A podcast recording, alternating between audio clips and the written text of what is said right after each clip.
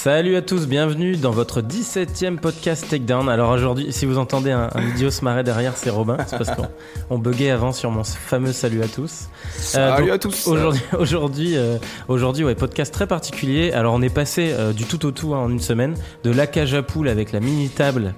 Euh, les, espèces de, plaques d'isolation autour et ce genre de choses. Un magnifique studio euh, donc voilà on tourne un pilote aujourd'hui. Vous aurez peut-être pas la chance de voir cette vidéo.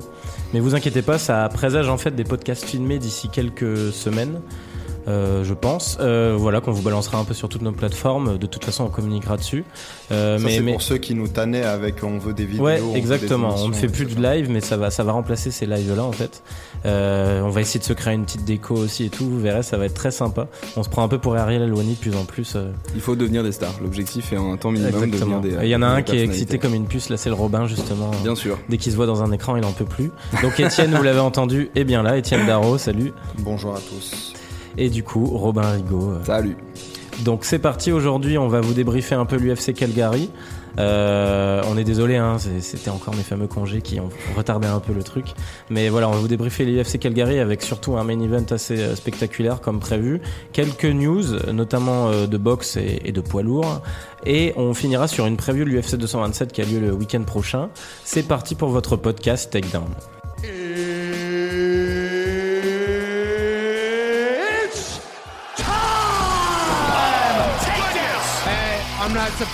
Motherfuckers.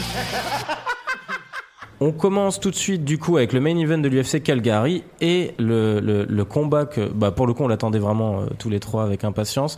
Euh, le, le baddest man euh, on the planet, c'était ça? Non, c'est pas. C'est Most plutôt le violent most man. violent man. Je confonds avec les poids lourds. In the world. In the world entre Dustin Poirier et Eddie Alvarez. Alors. Bah, il va falloir quand même euh, féliciter Robin. C'est le seul qui l'avait bien pronostiqué. Bien sûr, comme toujours. Euh, ouais, comme toujours, hein, justement. Une fois n'est pas coutume, j'ai plutôt envie de dire. Euh, donc voilà, ouais, victoire de Dustin Poirier avec un, un gros euh, TKO euh, contre Eddie Alvarez. Étienne, t'en as pensé quoi euh, de cette perf de Poirier? Bah déjà, je pense des deux que c'est les combattants préférés de vos combattants préférés en fait, tu vois. On pourrait les voir euh, s'affronter dix fois et sans doute que le résultat euh, changerait un peu à chaque fois d'ailleurs, ou en tout cas serait équilibré. Et, euh, et voilà, cette fois-ci, c'est euh, Poirier qui ramène le titre de Most Violent Man in the World euh, chez lui, donc à Lafayette en, en Louisiane. C'est un peu aussi les Français qui ont gagné. Ouais, tu te rassures comme tu peux. non, ouais, Poirier, en plus, on savait qu'il était sur une grosse série. Hein. C'est vrai que là-dessus, tu l'avais bien analysé, Robin. Euh, ce qui, ce qui t'avait fait dire que pour toi, il allait le gagner, ce combat. Euh, mais, mais j'étais un peu déçu, moi, par Alvarez. J'avoue Ouais, que. ouais, mais surtout qu'ils font une. Ouais, vas-y, dis-nous. Bah, c'est la connerie de, de son corner. C'est dit. euh, ah, comment il s'appelle? Mark Henry qui fait, qui la bêtise ouais. de lui. Parce que c'est un peu comme le premier combat. Eddie Alvarez subit pendant le premier round et il arrive à se retrouver dans une position dominante, tu sais pas trop comment. Après, en plus, avoir euh, essuyé deux tentatives de guillotine de, de Poirier. Et il arrive à contrôler les jambes de, de Poirier. Il est un peu au-dessus de lui. C'est son corner qui est vraiment juste à sa gauche, qui, qui, qui le regarde et qui lui fait elbows, elbows. Et au final, c'est les, les fameuses genre 12 to 6 elbows qui sont interdites. Donc à partir du moment où il la lance sur les, euh, sur les instructions de son corner, t'as l'arbitre qui était Marc Godard, si, si je me souviens bien, qui est obligé d'intervenir et qui remet les deux, euh, les deux combattants debout. Le fameux qui a valu sa seule défaite à John Jones, d'ailleurs. euh, Ouais, C'était un. ouais, ouais, ouais. un- Contre, un de- euh, ça Hamill. sur disqualification, ouais.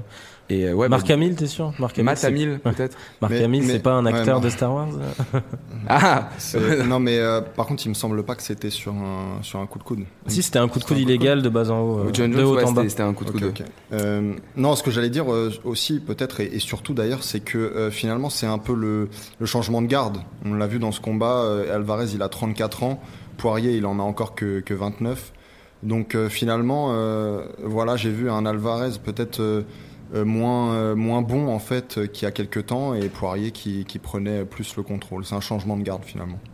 Ouais, et puis, et puis euh, enfin, comment dire? Je trouve qu'au niveau du volume, et- enfin, Alvarez m'a quand même déçu quand je le disais tout à l'heure par rapport au premier combat, parce qu'au premier combat, dans l'échange, il, avait toujours ce moment de, de regain où si Poirier essayait de placer ses combinaisons, ça marchait pas, euh, et où il le contrait euh, assez rapidement.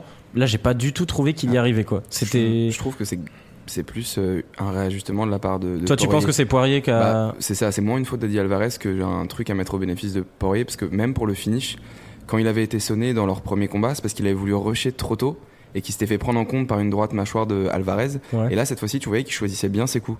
il était précis et il cherchait pas forcément le rush à envoyer des droites, droite, droite. Il était vraiment précis. Il attendait qu'Eddie Alvarez tente, tente un contre, il se baissait et il en remettait une. Et en fait, c'était vraiment clinique pour moi le finish. Le finish doit durer 30 secondes, ce qui suit le, le premier coup de genou dans la tempe. Et euh, pour moi, c'était vraiment clinique et c'est là où je trouve que Poirier a progressé en striking. Ouais, Poirier, il avait l'air mieux préparé et c'était d'ailleurs euh, paradoxal parce que euh, Alvarez, en fait, pendant toute la semaine, il avait l'air justement d'être très confiant. Mm. Et je me disais, et puis même d'ailleurs dans les open workouts, donc les, les entraînements ouverts au, au public, euh, Alvarez en fait semblait en, en un tout petit peu meilleure forme, même, même si les deux euh, étaient, étaient bons. Et très détendu. hein. Euh, ouais, donc, donc finalement, euh, encore une fois, comme je le disais, euh, Poirier avait l'air finalement mieux préparé. Donc euh, la question, messieurs, euh, suite à, à justement cette belle victoire de Poirier qui poursuit sa série, hein, si on compte pas du coup le contest contre Alvarez qu'il était en train de Ouais. perdre, c'est vrai. Euh, euh, du coup, il est sur quatre victoires consécutives euh, et des grosses victoires. Euh, Est-ce qu'il mérite son title shot? Bon, on sait que c'est pas lui qui l'aura le premier. Ouais, ouais, mais il le mérite, ouais. Ouais. Non, il mérite un rapidement. Il mérite un combat contre Tony Ferguson. Bah, Toi, c'est- tu penses un combat pour décider s'il a justement ce title shot? Ouais. ça va être. euh, Parce que là, il passe son temps à faire des combats pour mériter Non mais, un title non, mais parce, shot. parce que de toute façon que ce soit McGregor ou Khabib qui, qui gagne et on sait que de toute façon le combat va arriver tôt ou tard, ils combattront pas ensuite après pendant plusieurs mois, c'est à peu près évident. Donc je pense qu'il y a le il y a la, la bonne fenêtre en fait pour que justement euh, Poirier et euh, Ferguson, Ferguson. euh, s'affrontent entre temps quoi. Moi, c'est juste. ouais, je pense que je suis d'accord avec toi, mais le seul doute, c'est la blessure de Ferguson. S'il est capable de revenir, je pense que ce serait un title eliminator entre les deux. D'ailleurs, je saurais pas du tout. euh, Ouais, il serait dur à pronostiquer Ouais, celui-là. celui-là, il serait chaud à pronostiquer. Non, moi je mettrais enfin encore une fois Ferguson, il a 35 ans donc faut voir aussi dans quel état il revient mais euh, mais euh, Tu- sur ce que j'ai vu jusqu'ici, je mettrais Ferguson. ouais. C'est marrant, on met jamais Poirier favori quoi. Bah ouais, puis on a tendance à oublier qu'aussi, enfin, moi là, dans ma tête, j'avantageais Ferguson par rapport au Jiu-Jitsu et l'aspect qu'il est très très bon sur son dos. Mais Poirier, je crois que c'est euh, c'est une ceinture noire, il me semble. Ouais, ouais, non, mais Et, Poirier, il, a, euh, il a bourlingué. Il a même bourlingué, je crois, jusque dans les trailer parks euh, en Louisiane. Les trailer parks, pour ceux qui ne savent pas, peut-être, c'est les, bah, c'est les, les, agglomérations, en fait, de, de mobilhomes. Donc, c'est un peu les, ce qu'on appelle les white trash, les rednecks aux, aux Mmh. États-Unis. Ça, c'est Et, donc, qui et donc, il a dû apparemment. participer à des, des, Ouais, des- deux, Milan- trois combats Milan- de street beef. Milan, le- on sait qu'il aime euh, ses combats sur YouTube et donc apparemment Poirier, il a, il a plusieurs combats qui sont pas sur sa fiche et qui en fait euh, sont des combats euh, plus ou moins illégaux et qu'il a fait dans ces, dans ces trucs-là. En parlant de mes différentes passions sur YouTube, euh, je me suis découvert récemment une passion pour le, les, les, les toreros qui se font, euh, qui se font légèrement euh, chahuter par, euh, par ces magnifiques bestioles. Et vu que je suis allé en Andalousie en vacances et que j'ai vu une corrida, et ben j'ai une fameuse vidéo que j'hésite à balancer parce que j'ai vu un des mecs se faire retourner. J'étais en train de filmer à ce moment-là. Voilà pour l'anecdote. Et il prend assez cher. euh. Ce gars-là, il faut le contrôler, je pense. Il a des, il a des idées bizarres. J'aurais peut-être pas dû le préciser en live T'aurais dû- directement. tu, tu- tu vas forcément Non. créer une chaîne YouTube. Non, en plus, en plus je caricature, j'en ai vu deux trois passer, c'est tout. Euh, donc voilà, là-dessus, euh, messieurs, on peut terminer. Est-ce que juste une petite dernière question sur Eddie Alvarez, c'est pas un peu le début de la fin euh, Moi, j'ai vraiment trouvé, une... enfin après, oui, comme tu dis, ça peut être mis à l'actif de Poirier, mais une je sais pas, une dégradation un peu de son style. Et il a 34 ans, on sait qu'il a livré beaucoup de guerres. Euh, là, son title shot, euh, je pense qu'il il peut lui dire adieu. Il en aura plus de sitôt. Euh, Ouais, il faisait jouer aussi son contrat jusqu'au bout, puisque donc il l'a pas renouvelé avant ce. ce D'ailleurs, Chandler combat. lui a demandé un triptyque qu'il aimerait bien euh, faire un Ça troisième. serait combat. pas mal ça. Ouais, ce serait sympa. Mais il faudrait qu'il retourne au Bellator. qu'il du coup. retourne à Bellator, ouais. Je pense que s'il y a une dégradation, elle sera physique, et en tout cas pas mentale. Hmm. Parce qu'après, genre, euh, le masterclass qu'avait sorti Conor McGregor contre lui, on aurait pu penser qu'il revenait un peu hésitant, douteux. C'est vrai qu'il était pas du tout. rapidement. Mais peut-être physique, mais ça se trouve, en vrai, t'as raison, ça se trouve, c'est plus à mettre à la. Justement, pas à l'actif de, de- d'Alvarez, c'est peut-être. euh, pas à l'actif de Poirier, pardon, mais c'est Alvarez qui a eu une petite, euh, une petite baisse de forme, je, je saurais pas trop dire. Bon, on verra son prochain combat. Ouais. Ça nous, ça nous donnera une réponse là-dessus. Contre Kevin Lee, j'aimerais bien, moi. Ouais, ça pourrait être cool, carrément. Euh, et du coup, on va passer au co-main event euh, qui, pour le coup, a fait très très plaisir à, à notre ami Robin. Donc, euh, bon, il aime vous- le voir se faire prendre des KO par McGregor, mais il aime le voir Non. gagner à la fin. Non, Ouais, non, non, non, non, j'étais très partagé pour euh, McGregor Aldo, pour être honnête. C'était, c'était, c'était très compliqué pour moi. Mais on enchaîne directement sur le Common Event? Bah du coup, euh, ouais, c'était le co-main event, je le rappelle, entre José Aldo et Jeremy Stephens et Aldo qui signe. Alors c'est juste, ouais, c'est la petite stat quand même du combat. C'est son premier finish depuis le Korean Zombie Ouais, en à 2013. l'UFC 163, à une époque où je ne suis même pas sûr que Robin avait son bac. Euh, je sais pas, 2012, 2013, c'était ouais, début 2013. Donne-moi le mois, voir. Euh, je sais plus. Août 2013. Ah, si, tu Je- venais d'avoir ton bac. fraîchement, euh, fraîchement diplômé du baccalauréat Oh là euh, là, économie et Ça sociale. te pose un homme. Ah, hein. arrête de mentir, t'as redoublé deux fois. Donc, euh, ouais, mais quand même, je- quand j'ai regardé la stat, je me souvenais que ça faisait un bout de temps. Mais alors à ce point-là, euh, août 2013. euh, Les, les, les, les légendes ne meurent jamais. C'est la phrase qui convient le mieux à, à ce putain de combat. C'est le retour de José Aldo. On ne peut pas enterrer ce type-là qui, à part. Et encore, je- la dernière fois, on avait dit que, à part Max Holloway et Brian Ortega qui étaient genre au-dessus du lot, Aldo, dépendant son état de forme, pouvait être encore le chef de file de tout le reste du top 15. Et ben, je demande à voir si Brian Ortega est au-dessus de José Aldo. Oh non. Ouais, mais qu'on sûr que tu t'enflammes. Non, mais je m'enflamme pas. Mais il, il faut être honnête, ce type-là, en vrai, son premier combat contre Max Holloway, le premier, les deux premières rounds sont incroyables avant qu'il euh, avant qu'il se fasse un peu un peu malmené dans le troisième. Et Max Holloway, on sait que beaucoup d'analystes et un peu tout le monde le voit comme le futur prodige des poids plumes. Si jamais il a pas de soucis de commotion et tout, il a un boulevard. S'il arrive avec ses wake à rester en plume. Ortega, pour le moment, Moi, je il le est vois très pas fort, prodige, mais de quoi? Ho- Holloway? Holloway. Holloway, sincèrement, à 26 ans avec ce qu'il a fait, bon, peut-être pas le terme prodige, mais moi je trouve que c'est un futur grand, et voire même si c'est pas Oui, déjà un grand. Cas, en tout cas, de la catégorie, il fera sans doute euh, partie des meilleurs de l'histoire de cette Ouais. catégorie à la fin. Mais pour le moment, on peut pas enterrer José Aldo, et on peut pas euh, savoir. Non, mais moi en plus fait. je l'enterre pas du tout. Mais pour moi, Ortega et Holloway sont vraiment un cran au-dessus de toute cette euh, clique-là. Ouais. D'autant Mais, plus, Étienne, tu vas peut-être nous le confirmer, que j'étais heureux de voir Aldo livrer une performance comme ça, mais j'ai pas trouvé qu'il était irrésistible sur ce combat. C'était un combat euh, très équilibré, enfin en tout cas au début. Alors après, le meilleur combattant des deux, logiquement, euh, s'impose, d'ailleurs euh, grâce à un très beau euh, coup au corps, et on en voit assez peu en, en MMA des finishes euh, de la sorte. Euh, mais bon, après, effectivement, comme tu le dis, on sentait un Aldo un peu euh, prudent, euh, pas très confiant. euh, donc euh, voilà, il, a, il, il est définitivement sur le déclin. Après, là où je rejoins peut-être euh, Robin, c'est que euh, face à un, à un Ortega, par exemple, en tout cas debout, je le vois euh, tout à fait euh, tenir, euh, tenir tête. Puis on sait qu'il a, on sait qu'il a les moyens, euh, pour le coup, lui, de rivaliser au sol avec Ortega, enfin de l'empêcher de développer son jiu-jitsu quoi. Et puis, Pas de rivaliser en termes de- Ouais, de, JJB, mais le truc, c'est que l'objectif final pour lui, Et c'est puis, de faut le mettre au sol, retrouver ouais, une- en plus Ouais, ça. Et puis il se relève souvent très vite quand, quand on le met au sol, et puis même de L'objectif maintenir, ouais, c'est pour lui, ouais, c'est ça. L'objectif qu'il a clairement énoncé, c'était de retrouver une ceinture de champion avant de mettre un terme à sa carrière. Et si les choses sont favorables pour lui et que Max Holloway, c'est pas ce qu'on souhaite à Holloway, hein, mais que sa, sa blessure est prolongée et qu'il peut pas revenir, Ou alors qu'il monte, parce que Holloway comme Ortega parle de ou alors qu'il monte, mais je pense qu'il voudra quand même affronter Ortega en plume avant de monter. Mais s'il peut pas combattre de suite, pourquoi pas lui donner une. Vu qu'apparemment la mode c'est les ceintures intérimaires, même si ça sert à rien.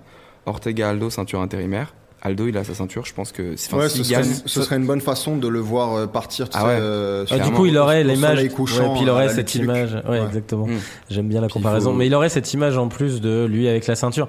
Mais encore une fois, une ceinture intérimaire dans ces cas-là, Holloway, il a toujours, euh, je trouverais ça vraiment dégueulasse, quoi. Mais euh, Ah non, non, non, bien sûr, mais même moi je suis pas, je suis pas parti. mais ne serait-ce que symboliquement pour Aldo, ça serait. euh, J'aimerais aussi qu'il regagne une ceinture parce que je trouve que c'est pas respectueux de tout le temps l'évincer du, euh, de la discussion pour euh, le, le GOAT.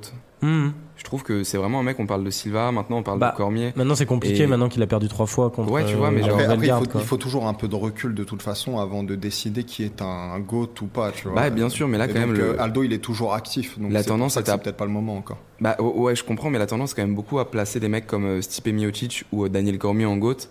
Je dis pas qu'on le fait, hein, mais c'est- c'est c'est beaucoup, euh, beaucoup ce qui est écrit et dit. Ouais. Et euh, Aldo, pour le coup, il est vraiment jamais dans les discussions, ou même quand Cormier parlait du fait Bah, que. c'est vrai qu'Aldo, il a tellement été annihilé médiatiquement, au-delà même de, Ouais, de sa euh, défaite dure sur le, le- dans l'octogone, que. Enfin, tu vois, il est passé pour un clown en fait, d'une certaine manière, dans toute, Ouais, toute ouais. cette euphorie de, des un an euh, de, de clash permanent. euh, de toute façon, moi, je répondrais sur le ring, euh, enfin dans l'octogone, Ouais. euh, et de se faire sécher aussi vite. Forcément, ça l'a un peu ruiné. Et c'est pas un mec qui a le- bagou, tu vois ce que je veux dire, pour Ouais, se relever de ça d'une manière spectaculaire, quoi.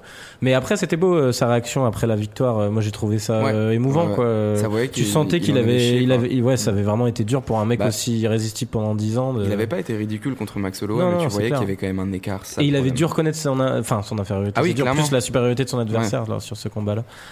Mais du coup, la question là directement à court terme, parce qu'on oublie quand même qu'il a que 31 ans, Aldo, même si de la même manière qu'une Johanna Jedrzejczyk, qu'il a beaucoup de de- d'années de, combattants derrière lui, euh, qui, qui il pourrait affronter derrière pour euh, pour franchir ce statut de euh, je suis capable de, ne- de Bah, mener écoute, la meute Écoute, j'ai l'impression que Holloway, il va être euh, tenu à l'écart justement euh, assez, euh, assez longtemps. Pourtant, il a dit qu'il était prêt à revenir rapidement là. Je sais pas, la dernière fois que je l'ai vu, sa tête, elle faisait euh, 100 155 pounds à elle, à elle toute seule en fait. Il avait une tête, tu vois, de. Bouffi, ouais. mais- de- d'une statue de l'île de Pâques. Donc, euh, donc euh, je, je pense que ces jours euh, chez les plumes, ils sont comptés d'une façon ou d'une autre, en fait, que ce soit par les commotions ou par le weight cut.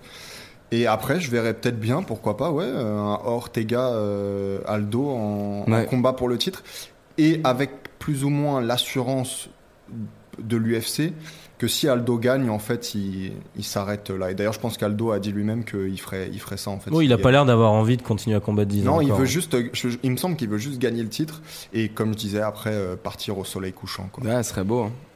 Ça remettrait un petit peu en ordre sa legacy plutôt que, que Ça les serait gens beau, continuent de le voir. c'est plus moche de le voir partir sur un gros KO contre Ortega. C'est vrai que c'est un combat intrigant, euh, Ortega Aldo en plus. Ouais, comme les, comme les aussi Holloway. euh, Ah oui, bien sûr. Bien sûr. Ortega. Bien sûr. Mais ça, ça ferait, ça ferait des belles affiches, ça. Donc euh, voilà. Et pour finir sur Stevens, bon bah lui ça lui casse un peu sa dernière série euh, autant couleur. On sait qu'il continuera à délivrer des beaux KO. Là, il, Oui. il y, a, il y a vraiment un moment où j'ai cru qu'il en était capable. hein. Ouais. Euh, et lui-même avait l'air d'y croire vu l'intensité qu'il a mis dans ce premier round. C'est-à-dire que malgré tout, il s'est, euh, il s'est comment dire, euh, foutu dans un combat euh, à l'intérieur avec Aldo. Et là où on aurait pu penser justement que la puissance de Stevens, elle ferait la différence, bah, finalement c'est Aldo qui a porté les coups les plus, euh, les plus significatifs, quoi. Dans ce combat à l'intérieur. Et puis ouais, finalement Stephen ça pas un, un menton si irrésistible que ça. hein. Il a Non. beau avoir de la puissance. euh. Et on enchaîne tout de suite sur le, le, le- le combat qui était très attendu aussi d'autres euh, ex-champions, enfin d'une ex-championne pour le coup, entre Johanna Jedrzejczyk et, et Tessia Torres. Où euh, bah, c'était toi Étienne, je crois, qui avait dit que tu voyais pas du tout un finish, donc c'était bien vu. Mm. Une belle victoire de Jedrzejczyk par décision Et unanime. j'avais dit que Jedre Jack, elle, elle combattrait confortablement à l'extérieur, ce qu'elle a fait. Elle a jamais été euh, inquiétée. Elle a, elle a quasiment jabé tout le jabé et mis des, euh, des front kicks tout, le- tout le combat. Ouais, elle s'est pour le coup vraiment fait créer un combat facile. Mais, quoi. mais comme je te disais, elle est plus capable en fait, elle est plus capable de presser la détente. Maintenant, ce qu'elle fait, c'est quasiment que du point fighting, quoi. Tu vois. Ouais, du coup, moi, moi j'ai vu quand même en, en revoyant un peu tout l'avant-combat, euh, son fameux geste du poing là. euh, Moi, Johanna, en fait, je me rends compte qu'elle m'insupporte euh, et que je suis bien content que Rose l'ait battue. Et, et là, encore une fois, dans sa manière de combattre, enfin, je, je pense qu'elle va euh, de nouveau. Je, je- sais pas si je la vois regagner le titre tout de suite, mais elle va euh, forcément faire partie des deux trois meilleurs. Mm. Mais ça m'a prouvé à quel point encore plus euh, j'avais trouvé Mais- euh, Rose Nam, Namajunas rafraîchissante. Quoi. Ah, avant que Robin intervienne, en fait, ta réaction, elle est plutôt normale parce que l'humain, il a presque une tendance à brûler un peu ce qu'il a adoré. moi, je me j'ai jamais que- adoré Johanna. Non, mais ce que je veux dire, c'est que je me souviens que quand elle, est- elle a combattu la première fois pour le titre contre Esparza, je trouvais justement euh, Johanna très fraîche, euh, très intéressante, euh, très voilà, elle, elle était pétillante en fait, elle, elle était pleine de vie. Et c'est vrai qu'à la fin, elle était, elle s'était assombrie, elle, était un peu plus chiante en fait. Et, et maintenant, bon, je la trouve normale en fait. Ouais, après le sport, c'est des cycles. hein, c'est, euh, elle, elle arrive peut-être en, à, la fin de son, à la fin de son petit parcours. Mais bon, elle est toujours. Elle sera toujours dominante, comme tu as dit, dans les schémas où genre, elle, elle tourne beaucoup, elle envoie des jabs, des Mm. front kicks pour garder l'adversaire à distance. Je pense que le seul facteur qui fera qu'elle sera championne ou pas à nouveau, c'est euh, l'adversaire en face. Si c'est Rose, je sais pas si Rose est devenue tant forte que ça ou c'est simplement qu'elle a trouvé la clé Moi, j'ai plus euh, cette impression-là. Ouais, Rose, je pense qu'elle a la solution parfaite. Et pour voilà, et j'ai l'impression que Rose ce sera pas Et la championne aussi archi dominante. C'est-à-dire qu'elle pourrait tomber Rose contre une Andrade ou euh, genre une Gadella, mais elle a la, euh, la clé et même mentale parce que du coup elle a un peu cassé euh, Johanna qui dans le rematch n'arrivait pas vraiment, n'osait pas trop aller euh, trop rusher de peur de se refaire de se refaire avoir. Donc si c'est pas Rose la championne, je pense que Johanna est encore capable de, de vraiment outstriker. euh, Moi, ce, que ce qui me fait un peu peur, c'est que j'ai l'impression que cette catégorie euh, des, des, des poids, c'est paille, c'est ça euh, Ouais. Ouais. Euh, J'ai peur qu'elles deviennent exactement comme la catégorie féminine des flyweight. C'est-à-dire qu'elles sont Mm. toutes capables de se battre entre elles. Euh, je sais pas si tu vois ce que je veux dire. L'époque là où il y avait l'enchaînement Misha Tate, Holly Ouais, Holm, Ronda ouais. Rousey, euh, Amanda Nunes, même si Nunes là maintenant a un peu pris le dessus, c'est que tu te retrouves dans une catégorie Mais où Nunes, c'est pas Bantamweight C'est les coques Nunes, je crois. Ouais, c'est les, c'est les coques. Nunes, oui, bah, pardon, donc je Enfin, confonds. c'était pas, oui, vous avez raison, c'était avec les bantamweight. Bah oui, Ronda Rousey, c'était ça, c'était la championne des bantamweight. Ah oui, tu parlais des bantamweight. hein, Ah oui, je voulais parler des flyweight. bantamweight justement de Parce cette que fameuse. maintenant, il y a les flyweight aussi. Oui, c'est vrai que les fly... c'est pour ça que je regardais en fait là le ranking en même temps. Dans les bantamweight, cette fameuse époque de Ronda Rousey, du début du déclin de Rousey, euh, ça a vraiment été sur ce côté. Chacune est capable de battre l'autre, et donc on va se retrouver avec une nouvelle championne à chaque fois. Moi, je sais que ça, ça a tendance à Ouais, me. mais là, je suis pas d'accord avec toi. Je trouve que Namayunas et, euh, et Jedrzejczyk, elles sont supérieures aux autres, en fait. Ah, tu penses qu'aucune Ah. du coup. euh, Moi, je suis sûr. T'as bien euh, vu, Torres, elle est troisième ou quatrième. Moi, je pense euh, que Gadelia, par exemple, peut vraiment emmerder Rose. Même Andrade. hein. Non, par contre, je pense que Andrade est plus, plus capable. Mais Gadelia, elle a montré plusieurs fois ses limites déjà. Ah, contre suis pas contre, Esparza, elle a aussi montré qu'Adela qui avait beaucoup de limites. Ouais, C'était une décision partagée ouais, qui, pour ouais. moi, allait plus du côté d'Esparza Ouais, que, vrai, que de Gadela. Moi, je dis ça pour le moment, c'est pas du tout le cas, mais c'est l'impression que j'ai pour la suite. Ouais, mais non, non, j'espère mais, non, pas. mais hein, c'est- mais- c'est possible. Hein. Parce que Rose, j'ai l'impression que c'est la, la combattante qui est parfaite pour battre Johanna en fait. Ouais. Mais Rose, elle a pas Euh, encore été bookée pour euh, son prochain combat. Là. Non, on sait toujours pas. Je sais Enfin, pas du tout. s'ils remettent un troisième. euh, Non, ça sera Andrade, je pense. Ou Kovalkiewicz, peut-être pour une revanche. Ah ouais, c'est vrai que ouais, je sais Mais, il y a, que- mais Kovalkiewicz, elle a été bookée là, je crois, Ouais, justement. ouais, ouais, ouais, c'est pas contre Andrade? Ah putain, ce serait bien ça. Ah ouais, c'est sûr, c'est ça en Attends, Je vais plus. checker en même temps. Non, Parce que si c'est ça, à mon avis, c'est pour euh, dé- définir la prochaine euh, euh, Hmm. adversaire de, de Rose. Bon, en tout cas, vous, vous aimeriez la voir contre qui, du coup, Johanna, pour la suite là? Je, je sais pas. Pour être honnête, je sais pas parce que je pense qu'elle elle va outstriker tout le monde. La seule qui lui posera des problèmes sera Rose, donc je sais pas. T'as une idée toi? Non, j'ai pas tellement d'idées. Je t'avoue que ça m'intéresse pas tellement, en fait. Ouais. j'attends, mais- de- j'attends. En fait, j'attends de. euh, à, à vrai dire, Namayunas, j'aime, j'aime beaucoup son, son style de combat. J'aime sa personnalité aussi. Les autres, elles m'intéressent plus ou moins. euh, je suis plus intéressé par voir combattre Namayunas en fait que, Ouais. que les autres. Donc voilà, j'attends de voir euh, Namayunas contre l'une de, de celles-là. Ouais, du coup, j'ai checké, c'est parce que les rumeurs disaient qu'elle s'affronterait à l'UFC 228. Mais c'est pas Ok. fait en fait. Donc ça, n'a pas été officialisé, ça se trouve pas du tout. C'est Kovalkiewicz qui a dit qu'elle, elle, elle était en négociation là-dessus. Ok. Donc il y a peut-être une des deux euh, qui je va sais pas si ça bloque du côté d'Andrade ou pas. euh, Ok. Voilà, Ok, ok. C'était, c'était juste en projet, quoi. On ne sait pas encore. Euh, voilà, on va finir sur cette main card euh, avec le combat entre Alexander Hernandez et Olivier Aubin-Mercier, notre euh, notre Canadien Canadian gangster, gangster. préféré. hein. Moi, j'ai adoré. Il est arrivé à la Bon, c'est devenu très cliché, mais il est arrivé à la conf de presse avec ses deux gardes du corps, Ouais, sa petite stylé, moustache et tout. Il me Ah, fait marrer ce gars-là. Bah surtout, c'est marrant parce que c'est ironique en fait. Oui, tu vois. exactement. Ouais, Il- ouais, il s'est créé un personnage, mais qui ne se prend pas au sérieux. Hmm. Donc c'est ce qu'il y a de mieux finalement. Et puis il est, il est euh, assez pas intelligent, mais euh, éloquent pour Ah ouais, Pour un- que cette ironie marche bien, quoi. tout. Et bon, du coup, euh, hélas, euh, ça casse un peu la hype de Olivier Aubin-Mercier. Victoire de Hernandez, euh, par décision unanime en plus. Pour le coup, Ouais. je m'attendais si Hernandez gagnait à un gros KO rapide. Ouais, premier round, ouais, mais non. Euh, et ouais, 30, finalement, 27 et ouais. deux fois 29. Puis il a 28. plus géré le combat que ce qu'on pensait, hein, Hernandez. Ouais. Enfin, il, a la fougue en fait qu'il a, qu'il a habituellement. Moi, je trouve qu'il est vraiment, il a du potentiel parce qu'il est très explosif, il est rapide, il est même assez complet. Mais il y avait un coup à jouer en fait pour Robin Mercier dans ce combat, qui est un peu notre chouchou, hein, faut le dire. Euh, il avait un coup à jouer parce que on sentait l'inexpérience et la technique encore pas assez raffinée de d'Hernandez. Donc s'il y avait un moment pour Robin Mercier ou en tout cas pour le top 15, top 10 de prendre Hernandez, et ben c'était dans ce combat-là et malheureusement il s'en est sorti par décision unanime. Ouais, puis il a 25 ans, Hernandez, on rappelle, Mm. une seule défaite en Ouais, carrière. il est prometteur. hein. Euh, après le gros KO qu'il avait signé contre Darius, qui était pas le dernier peintre venu non plus, quoi. Non, mais Euh, lui, enfin, j'arrive pas à le définir. Ah, il est euh, vraiment à suivre. ouais. Ouais, franchement. euh, Élevé au grain de San Antonio. au Mais en plus, il est sorti un peu de nulle part, quoi. Contre Darius, personne n'en parlait vraiment. Avant parce que c'était un mec qui était en, enfin c'était un prospect, mais qui Mhm. était venu en short notice, donc finalement personne ne le connaissait. Oui, c'est ça. Il était venu en short note et c'est pour ça qu'il avait affronté Darius Ouais. direct. Ok. Parce que ça m'avait étonné qu'il le book direct non, contre Darius ouais, sans en avoir Bah, entendu ça parler. avant. n'arrive jamais, en fait, c'est jamais arrivé dans l'histoire du MMA de booker. Ah, ah, justement, à moins que ce soit des short notice, euh, ça n'arrive jamais sinon. Donc ouais, il a pris sa chance pour le coup et, et ouais, à suivre sa progression vu son Ouais. âge. Vas-y, tu voulais dire un truc, Romain Non, non, justement, les mecs comme ça qui sont explosifs et qui peuvent mettre aussi bien des KO au premier round que gérer des combats. Pour le moment, c'est les trois rounds, mais bon, jusque, jusque ce que, au moment où tu arrives au title shot, tu feras que les trois rounds. Donc je pense que c'est intéressant de voir un mec autant explosif euh, qu'un mec qui est capable de, de gérer. Donc euh, non, non, c'est un mec à suivre, c'est sûr. Ouais, je pense, bah, du, coup, du coup, je pense qu'il va rentrer dans le top 15. Là, il risque de le booker Ah là, il était déjà, 10. en fait, il était 13. Hernandez qu'il avait battu Darius qui était 8, je crois, Ah, ou 9. putain, je Ok. savais pas. Donc là, il va, il- oui, il veut combattre sans doute un top, entre, entre le top 5 et le top 10, quoi. Une idée peut-être Barbosa. futur adversaire qui pourrait être cool. Barbosa déjà Bah non, non, mais dans, dans l'optique de continuer à le faire monter. euh, Putain, Barbosa c'est tôt. Hein. ah, mais tu vois, je me dis, vu que c'est pas encore un prospect de ouf. Je sais non pas, plus, dis-moi qui qui est- est-ce qu'il y a vers 5 6 Moi j'aimerais bien Petit Pétis. Ah ouais. Ouais, mais il gagnerait. euh, Ouais, je pense qu'il gagnerait assez facilement mais et c'est un Pettis, bon il est nom pas dans pour, le top euh, 10. Si, Pétis il est 8ème maintenant. Ouais. Mais tu sais, il a gagné la dernière fois. Contre Chiesa, ouais. Il a, il a battu Oui, mais c'est Chiesa. un peu. euh, Oui, parce que Oui, mais c'était justement, Chiesa tu vois, de- c'est pas mal. Tu Ouais. le fais monter un peu sur un nom. Enfin, le mec, faut pas oublier qu'il a que deux combats à l'UFC, quoi. Faut pas trop, Non, euh, bien sûr, bien sûr. Ouais, c'est pas que trop le Petit, c'est griller, pas quoi. mal, ouais. Ouais, ce serait une bonne affiche. Ce serait intéressant. Moi, je pense que contre Barbosa, ce serait risqué. hein. Ça serait un peu tôt. Ouais, ouais, je Ouais, ce serait un beau combat à la fois. Je sais pas dans quel, dans quel état on va avoir Barbosa pour être honnête. Ouais. Je, parce que en vrai, les deux combats contre Khabib et euh, Kevin Lee, euh, ils étaient quand même difficiles. Sinon, tu l'envoies contre Gedji. euh, Barbosa? Non, non, non. Ah. euh, Hernandez, non, ça, Hernandez, le- alors là, la boucherie euh, attendue. Ça, c'est le moyen de briser une carrière. ouais. Ah, c'est clair. Euh, donc voilà, en tout cas, à suivre Alexander Hernandez, le prospect. Et bah, Olivier, on est désolé pour toi.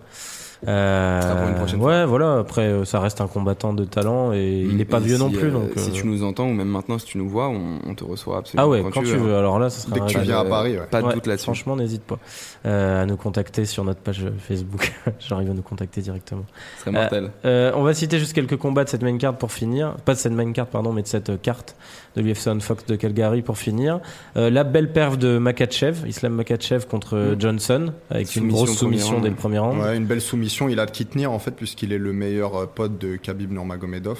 Donc, Un de euh, ses, ouais, de ses 15 meilleurs potes euh, clones là. Bah alors c'est- euh. c'est son, c'est son meilleur pote, mais sont il fait partie de sa grande suite en fait. Mhm, Ouais, la, la- c'est ça. la clique des mecs qui se ressemblent quoi. Ouais, c'est ouf. ouais. Pas de moustache, rasé, genre euh, on y va Mais aussi. mec, en fait, euh, là, quand tu regardes le docu sur Khabib euh, de Anatomy of Ouais. Fighter, en fait, c'est- c'est juste qu'ils se ressemblent tous là-bas, quoi. C'est les mêmes, c'est un truc de. On va nous traiter de racistes, mais putain. euh, On va te traiter de raciste. Ouais, mais pardon. Quoi, tu suis même pas? Autant on te traiterait de pervers, moi je serais le raciste de la bande. Ah non, mais on est obligé, on est obligé de le dire. C'est- C'est c'est les mêmes gars. non, non, mais c'est vrai qu'ils se ressemblent beaucoup. Hein. C'est vraiment un faciès. euh, Quand tu les vois à l'UFC, c'est le même style de combat, donc. euh, En plus, ouais, ouais. Non, t'es obligé de trouver la ressemblance. Euh, donc voilà, en tout cas, Makachev encore jeune. Euh, là, ça fait 4 victoires consécutives. Euh, chez les poids légers, à voir quoi. Il est dans une catégorie dense, mais, mais, mais, mais le mec est très complet. euh, Ouais, faut, il, peut, il peut faire très mal. euh.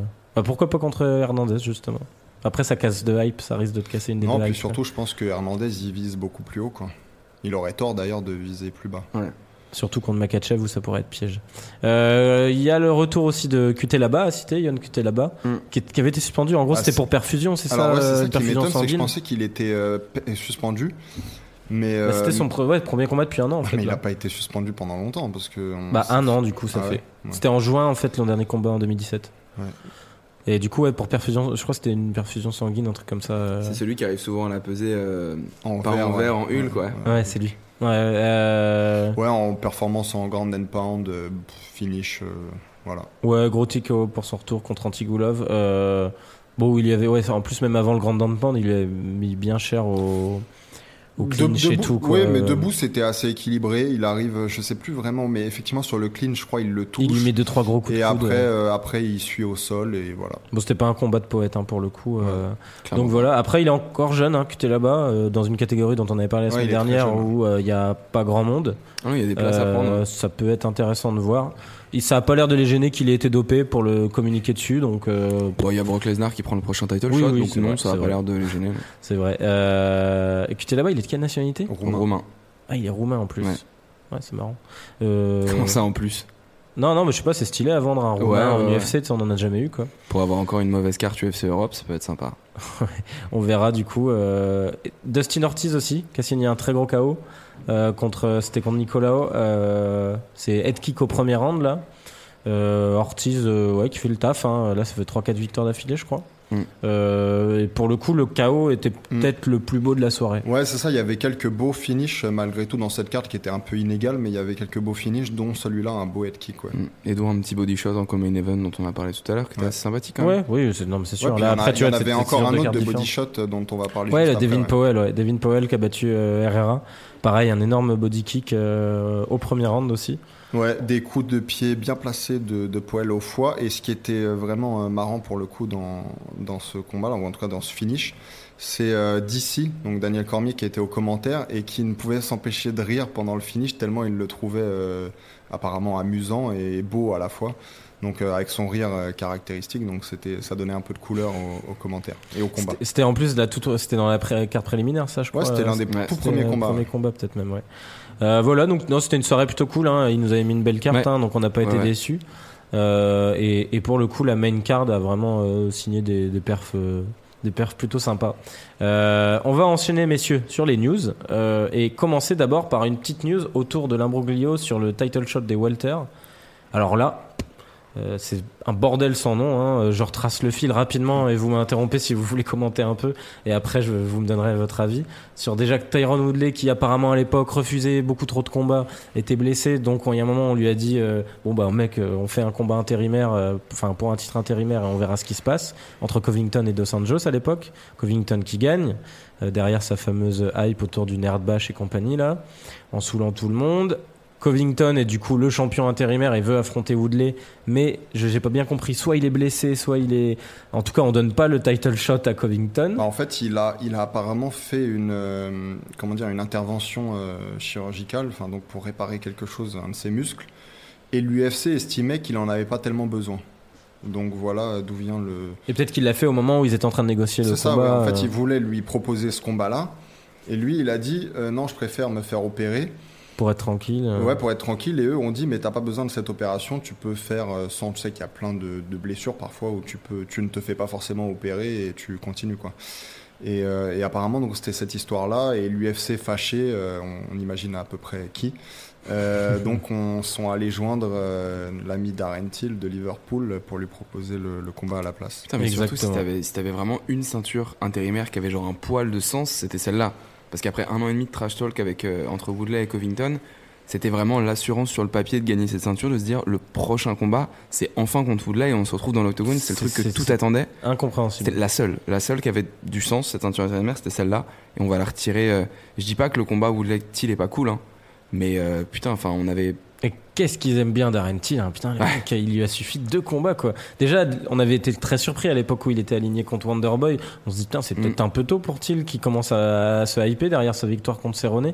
Le mec dans la foulée, bon après il a battu le numéro 1, le, le challenger numéro 1, donc tu te dis pourquoi pas, ça a du Ouais, sens. ouais. Mais ça a pas tant de sens que ça si t'as fait une ceinture intérimaire entre temps entre le 2 et le 3 quoi. C'est n'importe Donc quoi. euh, ouais, gros bordel. Euh, Donc Till Woodley, ça sera l'UFC 228. Hein. C'est euh, en plus ça vient vite, hein, le C'est 8 le 8 septembre. septembre là. Euh, et, et le plus bizarre, je sais pas si vous avez vu, c'est qu'il y a un combat entre Covington et Ousmane qui est booké là. Ouais, en Qui est novembre. quasiment booké en est novembre. booké qui est- ouais, Non, qui est- qui est quasiment booké en novembre apparemment. Mais du coup, c'est- c'est c'est quoi On retire la Bon ceinture à après novembre, c'est vrai que c'est deux mois plus tard où Woodley voulait sûrement combattre. Ils voir avaient qu'ils pas de mais, non, mais surtout, ça montre que Covington, c'est un, c'est un, comment dire, un compé- com- company guy, tu vois, company man, ou comment on appelle ça. Mm. Euh, C'est-à-dire Ouais, que company le guy, gars, il est corporate, quoi, tu Ouais, vois. voilà. Et donc, euh, il, apparemment, il tient pas trop rigueur euh, du fait qu'il lui enlève euh, sa ceinture, ou en tout cas, il, il veut pas trop faire de vagues, quoi. D'autant plus un C'est- combat contre Ousmane qui a un style un peu comme lui, très euh, Ouais. grappling coup, qu'est-ce- chiant. Qu'est-ce que tu fais Genre, si jamais Woodley se blesse? En novembre pour le Covington euh, Usman, tu rajoutes une ceinture intérimaire, puis après tu lui relèves. Enfin, c'est- c'est c'est chiant.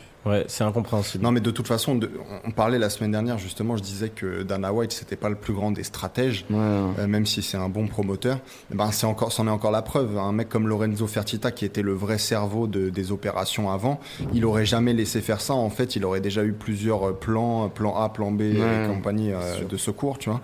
Euh, alors que là, Dana White, quand ça va pas comme il veut, bah il annule tout et il recommence en fait, tu vois. Ouais, bah là c'est exactement ça. C'est en plus on avait l'impression que l'UFC entre l'UFC et Covington ça se passait bien quoi. Ouais, puis Euh, qu'ils aimaient bien son délire, équipe quoi. Léo Redneck et tout là. Et euh, pff, ouais, dans la foulée. euh, donc voilà. Bon après moi j'avoue que non, là où je suis déçu c'est que j'aurais aimé voir euh, Woodley. Pourtant j'aime pas beaucoup Woodley sécher euh, Défoncer Covington. Covington, bien sûr. Mais mais ça me fait quand même plaisir pour Darren Till qu'il ait sa chance quoi. Ouais, puis je pense que Darren Till, il a une vraie chance euh, si sa lutte est au niveau. Et s'il fait le toujours- poids aussi. Ce qui n'est toujours, ouais, s'il fait le poids aussi. Mais c'est toujours pas certain que sa lutte soit au niveau. Mais si elle, si elle l'est, alors il a des vraies chances ouais, de, de, de l'emporter. Ouais. Parce que je pense que debout, euh, Woodley fera pas le poids. Et d'ailleurs, je suis même sûr que son game plan sera axé sur le fait de mettre Till. Ça sent un game plan à la contre comme contre Wonderboy hein, Ouais. où je j'annihile un peu sa, sa force Mm. debout. euh, J'attends. euh, c'est pas Mais- sûr que ça mais- soit un bon mais, sauf- combat. mais sauf que encore. Wonderboy, on sait qu'il est difficile à mettre Mm. au sol et encore plus à maintenir. Alors qu'avec Till, on ouais. sait pas du tout. C'est vrai. Donc peut-être que. même, c'est pas, enfin, moi je trouve qu'en soi, c'est pas, c'est pas des masses méritées dans le sens où tout le monde en poids moyen avait complètement, euh, complètement ragé au moment où genre on avait filé un shot à Romero alors qu'il avait manqué le point contre Luke Rockhold. Là, Darren Till, il manque le point de 2,5 kg. Et pour moi, c'est un combat qui gagne pas contre Mais le Wonderboy. plus paradoxal, c'est que lui-même ne demandait rien. Quoi. Ouais, non, en plus, lui, pas il a un mec temps à dire ouais, que Mais- Thompson mais- méritait plus mais, que mais lui. il a dit un truc euh, assez valable. Il a dit qu'on m'a proposé le title shot et ça se refuse pas. Oui, voilà, Ouais, c'est ça. non, Non, c'est mais c'est ça qui est le plus drôle. T'as C'est c'est l'impression une que belle tout affiche, donc c'est cool. Mais il le mérite pas. Pour moi, c'est un combat que si, si le combat se passe pas à Londres, il le gagne pas. N'importe où, partout dans le monde, il le gagne pas. Et parce que pour moi, il y a clairement 4 rounds pour Wonderboy, mais on va pas refaire le débat. Ouais, et en plus, il rate. Il rate de 2,5 kg la pesée. Alors, effectivement, il y a une histoire comme quoi il devait partir à l'hôpital pour euh, des soucis familiaux. Aucun souci, hein, mais euh, t'as as du monde qui attend, t'as Covington. Et ça fait Bah un là, an. ils auront pas l'air cons s'ils ratent le poids contre, Ah euh, ouais. contre Woodley. ça hein, fait un an qu'on euh. attend Woodley. Bon, Woodley d'ailleurs a dit, hein, a dit que lui il s'en foutait par contre du poids. Ouais. Il a dit, il a dit euh, si le jour du combat il arrive sans le poids, on combat quand même, il y a pas de Bah, bien souci. sûr qu'il Mais fout, de toute façon, il y aura pas la pour le ceinture. titre. Donc, donc ça, Ouais, ouais, ouais. c'est-à-dire que même s'il perd, il garde la ceinture. Donc forcément, il s'en fout et il a raison. Faut que Rory McDonald y revienne à l'UFC, putain. C'est vrai que les welter, euh, ça devient un peu. Qu'on nous renvoie un boucher qui. Mais en plus, les welter, c'est impressionnant parce qu'ils arrivent toujours à nous étonner. C'est-à-dire que on Mm. croit que ça peut pas aller plus bas, euh, plus toucher le fond, et ils continuent à creuser. Quoi. ouf. Euh, bon, on verra la suite. Un petit, une petite news rapide, il n'y a pas grand chose à dire, mais, mais essaie de, pas de, for- de te forcer à pas dire USADA, euh, Robin, euh, sur le combat annoncé entre Paulo Costa et Yoel Romero. C'est compliqué, hein, je sais que c'est. Ouais, je me retiens. Euh, ouais, annoncé, alors ça c'était la surprise, hein, on s'y attendait pas à ce qu'il fasse monter Costa aussi vite. Euh, c'est pour l'UFC 230. C'est Robocop contre Terminator en fait. Ouais, en gros c'est ça. Euh, bon là, ouais, la com elle est facile à faire autour du combat. hein. Mm. Mais euh, moi, pour le coup, pour je le suis combien heureux, hein, ça va être Pour le cool. combien hein. t'as dit Pour l'USADA 230 Non, pour l'UFC 230. Pardon, pardon. je sais pas. T'as réussi à le glisser discrètement. Non, ouais, du coup, ouais, c'est étonnant. Euh, Borachinia, je sais pas, je trouve que c'est peut-être prendre un risque hein, de le griller. euh. Non, je pense qu'il va. euh, Je vais te dire. euh, Toi, tu penses que Romero fait plus le poids? Enfin, pense- pense- ça, c'est sûr qu'il fait plus le poids. Ouais. en fait. Non, mais je pense que euh, Polo, Polo Costa, il, il est vraiment dans, sur une pente ascendante et je pense qu'il va atomiser euh, Romero. D'ailleurs, je, je- D'ailleurs, d'ailleurs, je, je précise maintenant, après on va faire des, des, des prédictions euh, à la fin, mais je veux dire, là je vais entrer dans la saison des prédictions, puisque je veux qu'on relance euh, le, Le sushi à gagner Très- pour euh, l'année prochaine. Très très chaud. Mais je veux qu'on le fasse à partir de la rentrée, comme ça, tu vois, ça, les Ouais, ouais, enjeux je sont, suis d'accord. On va essayer- UFC tout. 228, En plus- si ça vous va. En plus, comme on sera filmé tôt, on va essayer de trouver un moyen d'illustrer un peu le truc de manière mais là, sympa. mais là, je vais me relancer là-dedans et je vais comment, recommencer à faire des vraies prédictions. Et là, c'est ma première euh, euh, subversive, Mais si on on- veut. C'est euh, Polo Costa qui atomise Romero. Attends, on fait le jeu sur les main cards ou euh, sur T'inquiète pas, on, On va verra. redéfinir les, Ok. les- les trucs. Il faudra que ça soit sur des réguliers, donc avec vous. Il faudra que vous soyez là sur toutes les prévisions, mais on trouvera un moyen de. Ça, ça peut être pas mal entre vous deux, messieurs. Commencez à préparer vos, vos futures cartes. Euh, mais mais c'est une bonne idée. C'est une bonne idée. Euh, on... Mais il a déjà perdu. Il trouve que Ousmane Dembélé est un bon joueur. Ah Stop, on relance pas Ah, le je foot. pensais c'est qu'on fini, avait arrêté d'en parler, putain. Déjà que le Tour de France aussi est fini, mais le foot c'est fini encore plus. Hmm. Euh, Il donc y a la Ligue 1 qui reprend, t'inquiète. Oui, heureusement, heureusement. Euh, juste la news sur la sentence finale de Conor McGregor qui est tombée dans l'affaire du bus. Alors moi, ce que j'aime bien, c'est les différents trucs parce qu'il y a 5 jours de travaux d'intérêt général, 1 à 3 jours de formation pour maîtriser sa colère. Donc Ouais. euh, ça, je, je serais curieux de voir comment ça se passe. Est-ce qu'il postera des photos sur Instagram de cette formation-là euh, en mode bon élève et tout? Moi, je pense qu'il va même pas la faire. hein. Euh, une amende et surtout une interdiction apparemment d'approcher Chiesa et Borg Ouais, c'est- jusqu'en Mhm. 2020. Et donc C'est quoi la distance? Et moi, ce qui me fait peur, c'est que du coup, Chiesa et Borg, on risque de plus beaucoup les voir euh, dans les events UFC. En tout cas, pas que- dans les events où on gagne de l'argent. En Ouais, exactement. ouais. Euh, finalement, c'est dur pour eux, quoi. c'est Bah, plus dur pour eux que pour lui parce qu'ils n'auront plus moyen de croquer. euh, Ouais, Je pense qu'ils vont réussir à Par contourner ça. En ce qui concerne ce qu'il va faire euh, pour la communauté, entre guillemets, bon, à mon avis, ça va se cantonner à ce que faisait John Jones à l'époque. oui, aller il- dans des écoles. C'est ça, tout. exactement. Aller dans des écoles et dire, euh, voyez, j'ai fait des conneries et salut. Ouais, Donc, casser, casser des bus avec des diables, c'est pas bien. Ouais, et tout. ouais. Surtout que ça va pas être, du- enfin, ça va servir à rien parce qu'il va aller dans les écoles. Les gamins, ils vont être juste être survoltés de voir Colin McGregor. Ouais. Ça va pas du tout être de la prévention. C'est vrai qu'à euh, l'époque, genre- avec John Jones, ils devaient se dire, mais c'est qui ce gars-là? Oui, voilà, c'est La ça. plupart, en tout cas, alors qu'avec McGregor, il Ah, est non, un ça. peu plus connu. Donc, euh, donc voilà, en tout cas, pas de casier judiciaire criminel. Il peut recombattre quand il veut. Donc, euh, coucou Khabib. Hein, euh, 6 Je pense octobre. que là- On sent qu'il y a eu un petit échange de mallettes aussi entre, le, oui, entre les oui. différents parties. Fort, fort probable. UCI style pour les amateurs de Ouais. cyclisme. Euh, voilà sur sur la news euh, Connor et, et oui, on voulait juste citer deux, deux combats chez les lourds euh, de ce week-end qui étaient des combats Ouais, un peu de ouais, bûcherons, il y avait, euh, sympas. Carlos. Takam du coup. Ouais, je, ré- je résume ça vite fait avec Ouais. Takam et Derek Chisora qui combattaient. Un combat qui a été globalement qui commençait à être bien maîtrisé par Takam en termes de volume de coups, qui euh, qui s'épuisait pas et qui s'est fait surprendre par une par une grosse droite de Chisora dans le huitième. Il tombe knockdown et à peine relevé. euh, Ouais, ça bah, se voyait qu'il se plus, voilà, il se fait achever. Et en main event de la soirée, il y avait euh, Dylan White qui combattait Joseph Parker. Et combat vachement intéressant, puisqu'il y a eu, il y a eu trois knockdowns en tout, c'était assez, assez solide. Et euh, White s'est débattu les 30 dernières secondes pour euh, s'accrocher à la vie et à sa décision unanime qui, qui se profilait assez largement. Ouais, il a donc, posé euh, les appuis bas, euh, et il a serré Ouais, les dents. euh. Ouais, ouais, c'était- assez cool. Et juste pour mentionner comme ça, il y a Louis Ortiz aussi Ah qui aussi, faisait son retour. Je, un, un peu contre un no-name et ça a fini en genre crochet du droit, direct du gauche au bout- deuxième round, une classique Ortiz. Et voilà. Donc C'était le petit- week-end des poids lourds, ouais. il y avait Mickey Garcia aussi. Bah, surtout, voilà. Ouais, ouais, autant pour moi. parlait un peu de boxe, il fallait surtout parler de Mikey Garcia, mais qui combattait, bon, Robert Easter, qui est pas un cave, mais qui est un journeyman, tu vois, un gars qui, qui est là pour faire briller les autres, en fait. Et en l'occurrence, il a fait briller un peu euh, Mikey Garcia, qu'on attend peut-être même euh, maintenant contre, contre Errol Spence. euh, Ouais, Junior, exactement, j'ai vu qu'il euh, il euh, le contre collait, ouais. qu'il l'appelait, ouais. Euh, Mais pour Mikey Garcia, c'est une sacrée euh, montée de, de poids en fait, parce que Mikey Garcia n'est pas du tout au poids de- d'un Errol Spence. Bah je, ouais, sais pas c'est si, ça. je sais pas s'il nous fait une- du Mayweather en fait, tu sais, à, à tirer des plans sur la Mhm. comète Mais pour, ça a- va être compliqué pour attirer le plus euh, de personnes euh, à lui en fait. Mais euh, Toi, tu penses qu'il pourrait taper un Roll Spencer? Moi, je, je suis pas sûr. Spence. Spence, Spence. JR. Spence Junior, pardon. Mais euh, non, bah. En fait, si, je pense qu'il a plus de talent que qu'Errol Spence, mais, euh, Mais en mais je pense que ça fait beaucoup de, ouais, ça Ouais. fait beaucoup de différence de poids. ouais. Euh, voilà pour la- le petit point box. Euh, On enchaîne tout de suite, messieurs, sur la preview du coup de ce, ce- cette U- j'allais dire ce bel UFC 227. Il est très beau sur ces deux main events. Après, bon, Ouais. c'est vrai que c'est moins vibrant. Non, mais, mais t'as raison de dire qu'il est très beau malgré tout, puisque il y a quasiment le combat, euh, enfin moi que je préfère en MMA, quoi, depuis qui, bah, depuis le premier finalement. Je l'attendais déjà à fond, et celui-là je l'attends aussi Mhm. à fond. Il parle de euh, TJ Garbrandt pour nos ouais. amis éditeurs, mais vous le connaissez. Mais, mais non, mais surtout ce que ce que je veux répéter, parce que je l'ai déjà dit, mais je trouve que les deux là, c'est finalement un clash de style, c'est vrai, mais c'est aussi ce qui se fait de mieux en MMA, toutes catégories confondues. Donc c'est vraiment à voir en fait. Euh, du coup, on va on va vous faire en fait un petit une petite preview de la main card, euh, sauf le combat féminin qui est. On est surpris qu'il soit d'ailleurs en main card ce combat-là. Euh, Ah, j'ai- il bouche un trou quoi.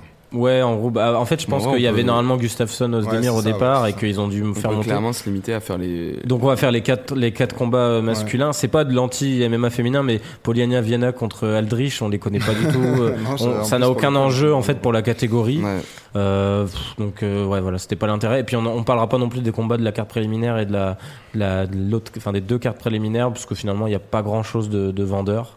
Euh, donc voilà, on va commencer par le, le premier combat entre euh, donc Swanson et Moicano. Euh, donc c'est le cinquième contre le dixième de la catégorie des, des featherweight, des poids plumes.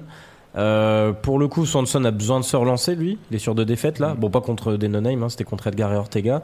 Moicano, à l'inverse, reste sur une belle perf contre Qatar. Avant, il avait aussi perdu contre Ortega, Mm. mais on sait qu'il est prometteur. Euh, Est-ce que c'est pas justement le, le petit cap à passer pour Moicano, messieurs? Est-ce que vous pensez qu'il a une chance, surtout? Bah ouais, je pense qu'il a plus qu'une chance. En fait, je pense qu'il va gagner par décision unanime parce que euh, et pourtant les auditeurs les plus fidèles, ils savent peut-être que j'adore euh, Swanson et que et que je serai pour lui dans ce combat. Mais je pense que Moicano, euh, il, voilà, il, encore une fois, il est sur cette pente ascendante alors que Swanson, il est plutôt sur la pente descendante et depuis un, un certain nombre d'années, même quand il gagnait encore.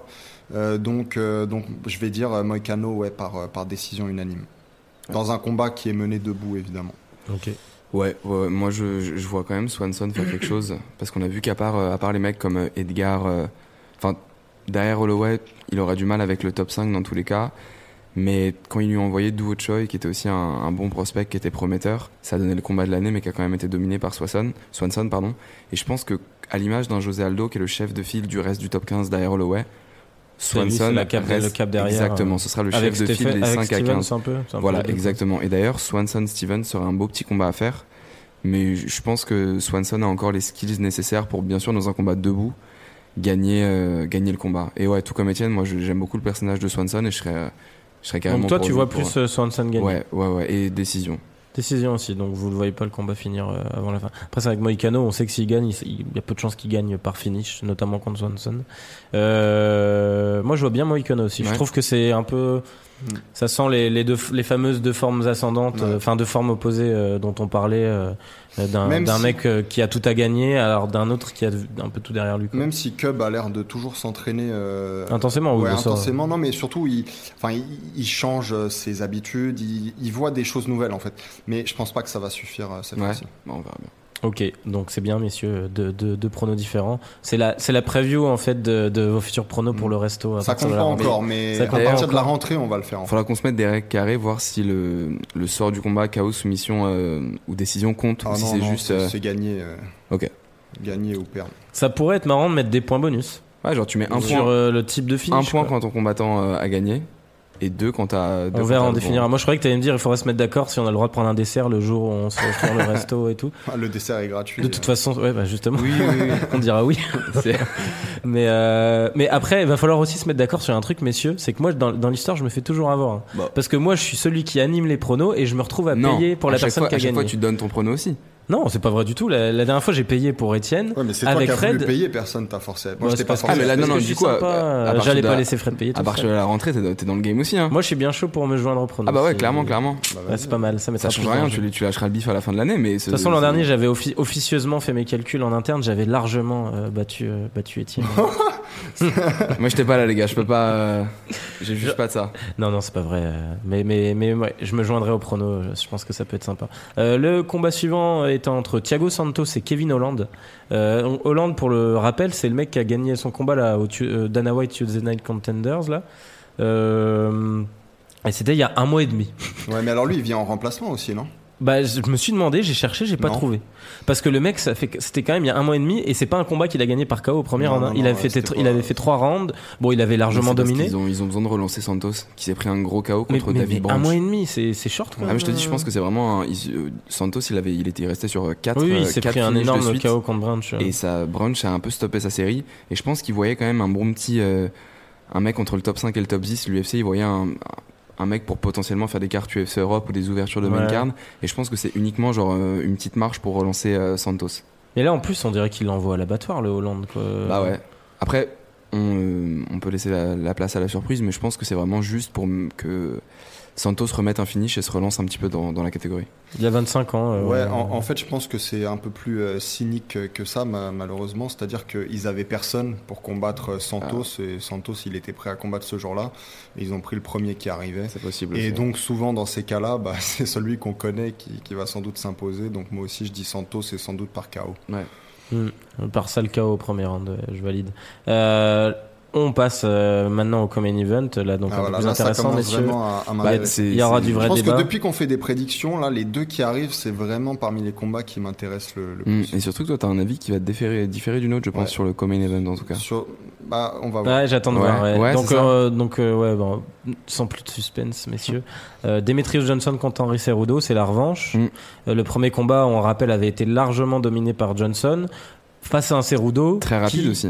Ouais. Un finish très rapide, à- au contraire de ce qu'on voit Johnson dominer des combats en synchrone. Là, c'était genre une minute, je crois, ça a été plié. Je sais plus. Ouais, ouais, c'était rapide dans le Ouais, premier Mais, rapide. mais, mais pour, pour situer quand même à l'époque, Cerudo, c'est un, excellent lutteur euh, olympique, hein, qui a été champion olympique. Champion olympique. Euh, et qui en fait était, était très jeune encore en, combat, en termes de combat MMA, enfin de combattant MMA, euh, une carrière assez courte à l'époque où il a affronté, euh, il a affronté Johnson pour la il était première à fois. 10-0, il me semble, au moment où il a affronté Johnson. Ouais, attends, c'était, ouais c'est ça, il était à 10-0 et c'était un finish en un round. Euh, bien Ouais, puis ça faisait, je crois, que deux, deux ou trois ans qu'il était dans le sport, en fait. C'est ça. Ouais. Donc, euh, donc depuis, il a quand même progressé, même s'il avait perdu contre Benavidez hein, dans la foulée, mais par décision Mm. partagée.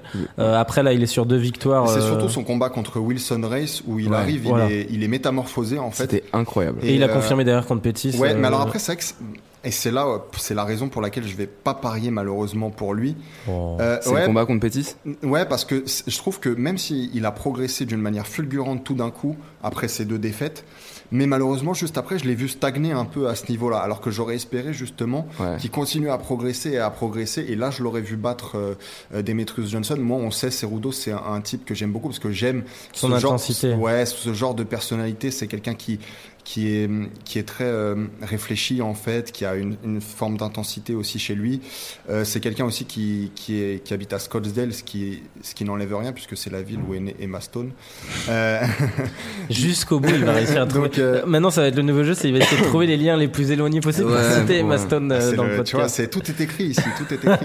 mais euh, non, je rigole, tout est bas, vous voyez, vous voyez bien. Mais euh, enfin non, ils le verront pas, mais ils, le- ils le verront dans les prochaines émissions. Ouais, vous verrez, c'est Et- table vide. A que moi qui ai un petit fera- ordinateur. on euh, un petit. Et, et non, mais et ce que je veux dire, c'est voilà, pour toutes ces raisons, j'aime beaucoup euh, Cerudo. Je l'aime encore plus depuis qu'il a développé son, son style, euh, voilà, dans cette façon un peu karatéka et tout. C'était vraiment beau. Malheureusement, je pense que, alors même que je suis sûr que c'est le seul type qui peut battre euh, Demetrius Johnson, Encore un peu tôt peut-être? et je pense que c'est encore un peu trop tôt. Ouais. Ouais, le problème c'est que s'il perd une deuxième fois, ça sera délicat de le Si- réaligner S'il derrière. perd une deuxième fois, il entre dans ces fameuses limbes euh, desquelles on a vu euh, certains ne jamais sortir. Et- Bah, Benavidez, hein, Benavidez après sa deuxième défaite contre Ouais. euh, Ouais, Johnson, bah ouais, il ouais. voulait pas le bouquer, il voulait pas Malgré le bouquer une quelques perfs. fois. Mais le problème en plus d'un Cerudo, c'est que on sent que l'UFC l'aime bien. C'est un, un- effectivement, comme Mm. tu le disais, il a une intensité qui, qui, qui fait de lui un excellent communicant. Et, et si tu le grilles maintenant contre Johnson, tu vois, tu, tu, tu là, tires un un peu une balle dans le pied dans une catégorie où il y a personne. Mais en même temps, c'est parce qu'il y a personne qu'ils ont Ouais, dû l'aligner, tu vois. Quand, quand- tu dis qu'il est marketable aussi, tu as raison parce qu'il a une grande histoire aussi. C'est un type qui est donc ses, ses parents étaient des, des immigrés de première génération. Ils avaient rien, ils vivaient, je crois, à Los Angeles. Ils étaient euh, très pauvres, Mexicain, du coup? mexicains et évidemment, enfin, tu- et, euh, et il s'en est sorti lui et son frère euh, grâce à la lutte en fait. Et lui, évidemment, est arrivé au plus haut niveau de la lutte mondiale Mm. en fait. Donc, euh, pour ces raisons, déjà, c'est un type qui est intéressant pour l'UFC. Et après, oui, toute sa personnalité et tout euh, rajoute à ça. Voilà, non, je pense que de toute façon, ça fera pas le, le remake du, du, du premier Ouais, combat. c'est sûr. Puisque là où je suis vraiment d'accord avec toi, c'est dans le match contre Wilson Race, où je me suis dit que vraiment il y avait une progression fulgurante de la Mm. part de, de Cerudo. Après, effectivement, ouais, Bad Johnson, ça, ça relève de l'impossible pour les, pour les membres du top 15 actuel des, des poids mouches. Donc peut-être pas la démolition qu'il y a eu au premier round, mais je pense que ce sera un combat rondement mené par Johnson qui pourrait perdre pour la première fois un ou deux rounds dans l'histoire, mais je pense que ça va être euh, Il en a toujours mené. pas perdu, si, il en a perdu contre l'autre là. euh, Il en a perdu Ouais, peut-être contre Tim Elliott. Ouais, Tim Elliott, le ouais. mais, premier. mais je pourrais justement voir un combat, même si pas forcément, euh, euh, comment dire, en grappling, parce que c'était plus un combat en grappling Team Elliott. Je pourrais voir un combat debout, assez équilibré, euh, dans lequel Ouais. euh, Demetrius Johnson, euh, voilà, sort un peu plus la, la tête de l'eau quand même à la fin.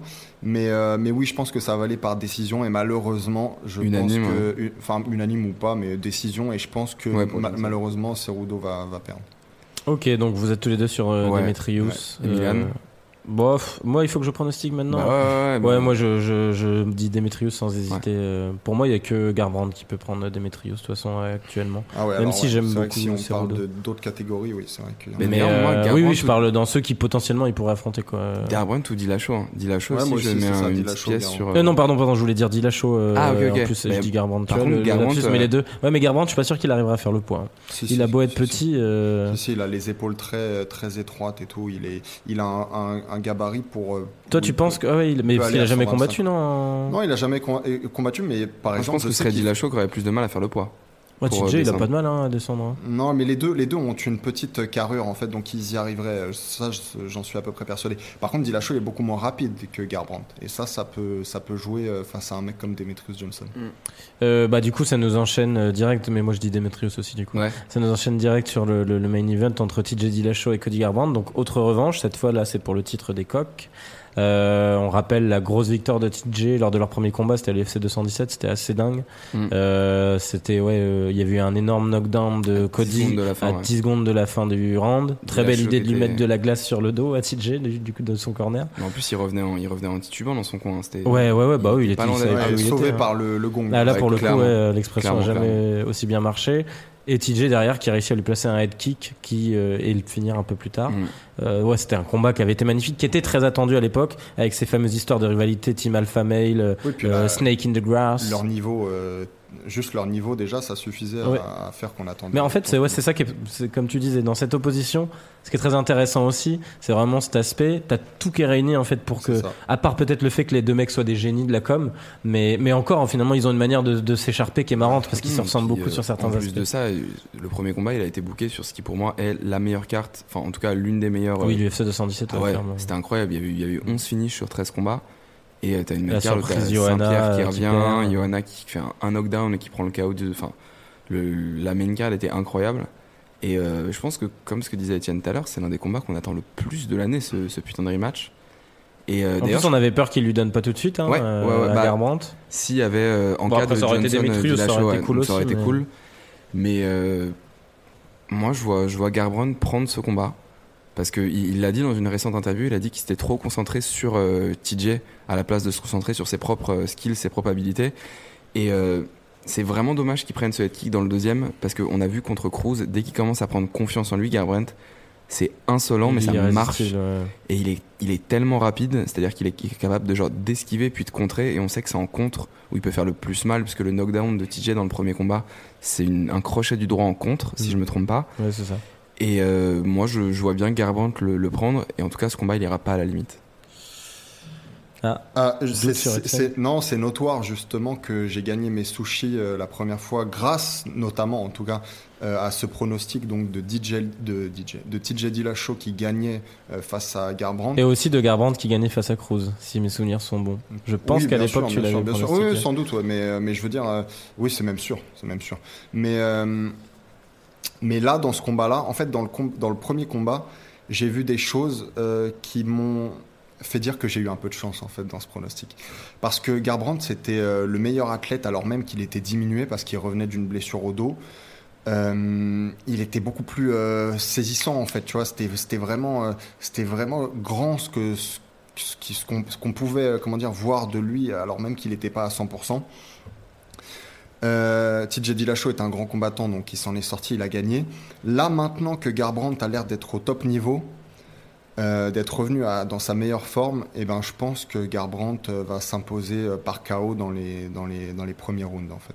Et en fait, la vraie interrogation sur ce, sur ce combat-là, c'est que Garbrandt, euh, on l'oublie souvent, est encore très très jeune, et c'était sa toute première défaite contre Ouais. TJ. Et, et tu avais cette espèce de confiance euh, en lui euh, totale qui, qui, qui, en fait lui a, lui a coûté hein, clairement sur ce combat où il, bah, le head kick qu'il prend, c'est un, le head kick qu'il prend, c'est un peu naïf finalement de sa part, Mm. alors qu'il il avait le combat à- en main quoi. Ouais, il commençait à danser. Voilà, il euh, commençait à se la raconter un peu et tout. Et moi, j'ai- en fait, la vraie question, ça va être comment Garbrandt euh, va réagir après une première défaite Bah, qui était difficile, mais qu'il avait accepté derrière en Je reconnaissant bah qu'il ouais. avait été peut-être un peu trop. Je pense euh, que c'est pour ça, euh, c'est pour ça qu'il va d'autant plus bien revenir. C'est qu'il a clairement accepté la défaite à partir du moment où il s'est fait mettre KO. hmm. Parce que sur les, sur les vidéos de l'UFC, tu vois, quand il revient dans les vestiaires, il parle à son coach et il lui dit genre, c'est ce moment-là, cette marche de la défaite dont je dois me souvenir Hmm. pour vraiment enfin, continuer mon ascension. Et On sait que dans au- ces sports-là, c'est important en plus ces Ouais. rebonds-là. Donc euh, là, là, je pense qu'on aura aussi la réponse de est-ce que Garbrandt se dirige derrière vers un boulevard? Parce que à part TJ, je vois vraiment pas qui peut le prendre dans la Et catégorie moi, avant j'ai longtemps. juste envie de voir genre 5 combats entre les deux. On arrête la catégorie, on arrête les rankings et on les laisse combattre genre Non, mais sur je les suis trois assez prochaines d'accord parce que je pense encore. À la, à la Vegeta et Sangoku. Ah, clairement. Encore une fois, il peut y avoir, euh, tu vois, ça peut être équilibré au niveau Mm. des, des résultats à la, à la Et fin. même si je pronostique Garbrandt, TJ Dillashaw est peut-être le combattant de l'UFC que je préfère le voir combattre. Ouais, moi aussi. en termes de fin, de mouvement, il est Mm. complet, c'est vraiment intéressant. Mais, mais malgré tout, comme je disais, et je reviens là-dessus, parce que pour moi, c'est quand même très important quand on pronostique ce combat. Euh, Garbrandt, il revenait d'une grave blessure au dos. Il, avait, il s'était à peine entraîné dans ce combat-là. Et pourtant, il était beaucoup plus rapide, beaucoup plus élusif, etc. que Dillashaw. Donc ça, c'est quand même, ça en dit long. Maintenant qu'apparemment, il dit en tout cas qu'il est à 100%, qu'il a plus de problème au dos, qu'il s'est entraîné parfaitement, que son training camp s'est déroulé à merveille. Je peux pas le voir euh, perdre ce combat une deuxième fois, même si, à l'avantage de Dillashaw, je dirais que c'est sans doute celui des deux qui a le meilleur menton en fait. Garbrandt, tu le disais, c'était sa première défaite en professionnel, mais c'était une défaite par KO, mais il l'avait déjà subi en amateur, donc avant Ouais. de, Un de sale passer KO, pro, un un KO. énorme euh, KO qui. La vidéo en qui était ressortie au moment de leur, d'ailleurs, Ouais, avant de leur mais combat. même avant elle est sur YouTube, elle est accessible à, à n'importe qui en fait. Et de C'était ces- en anglaise, hein. non, non, non, Non, non, non, euh, c'était ouais en MMA, mais Ah amateur, ouais. Avant Ah, qu'il je croyais que et c'est un de ces KO qui change des carrières en fait, tu vois. Et, et qui, et qui montre aussi parfois quand ton menton est un peu suspect. Donc, Après, depuis, euh, il avait depuis, il, s'est- trouvé il a- que finalement. voilà, euh, depuis, il avait mangé tous les coups qu'il s'était pris avec, euh, avec une certaine Mais il en avait facilité. pas pris beaucoup, hein. Ben, c'est Si ça. regarde C'est ce- que, c'est ces que dès qu'il s'en est pris un face à un mec qui est quasiment, enfin, qui est niveau élite comme lui, ou quasiment comme lui, et ben du coup, ça a pas pardonné. Donc, euh, ça, c'est ce qui peut euh, euh, favoriser euh, Dillashaw. Du coup, messieurs, c'est le moment où je vous demande de trancher. Euh, Garbrandt. Cody Garbrandt pour Ouais. toi. Ouais, moi aussi, Garbrandt. Ouais, bah, c'est bien. hein. Vous allez, de toute façon, vous allez encore vous mettre d'accord, je sens, pour vous faire payer des Milan. sushis tous les deux avec les mêmes pronostics. Milan, c'est à ton tour, tu le sais. Euh, non, mais moi j'aurais dit Garbrandt aussi, Ouais, donc euh, c'est ouais. pas très rigolo. Mais euh, ouais, ouais, moi je, en fait, je, je trouve vraiment que Garbrandt a le potentiel pour euh, pour être une légende. Et, Ouais. euh, et, et pour moi, c'est ce combat-là qui va prouver que il, il, il avait le recul suffisant pour euh, pour rebondir derrière et peut-être pas se laisser entraîner par cette hype qui euh, a en partie causé sa perte Ouais, euh, puis- pour le premier coup. Puis je pense qu'il va arriver avec une optique un peu plus défensive. Là, euh, on le sait, c'est un, mini Chuck Liddell en fait. Il a, il a commencé toute sa carrière, il envoyait des gros crochets dans tous les sens. Et il était tellement rapide, tellement élusif que bah, ça marchait. Sauf que face à un mec de niveau élite, c'était un peu moins, c'était un peu plus bancal.